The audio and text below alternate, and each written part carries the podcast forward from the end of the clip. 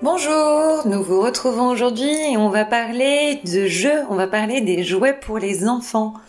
Alors bien sûr, les enfants les aiment, les adorent les jouets, mais on sait très bien quand on est parent qu'ils ne jouent pas très longtemps avec.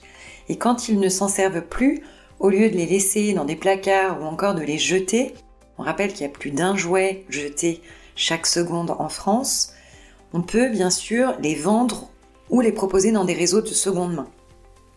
Et quand on souhaite en acheter, idem. On sait très bien que les jouets ont une durée d'utilisation chez les enfants qui est très courte, donc on peut penser à acheter des jouets non pas neufs mais d'occasion. Alors, il existe de nombreux vides-greniers, des sites de vente d'occasion, des sites de jouets réparés, des groupes locaux qui existent sur les réseaux sociaux. Il y a mille et une façons de redonner vie à ces jouets.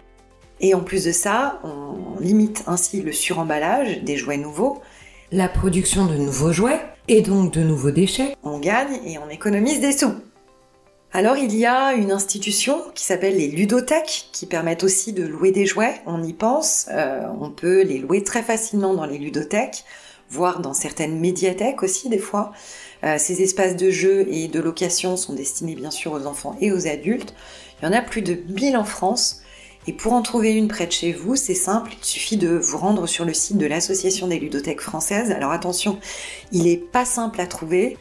Donc vous pouvez vous rendre à l'adresse cananas.com slash association au singulier des ludothèques françaises. cananas.com slash association des ludothèques françaises pour trouver toutes les ludothèques répertoriées sur le territoire français. On vous souhaite une très bonne journée, donc on pense à la deuxième vie des jouets et on vous retrouve demain pour un nouvel éco-geste.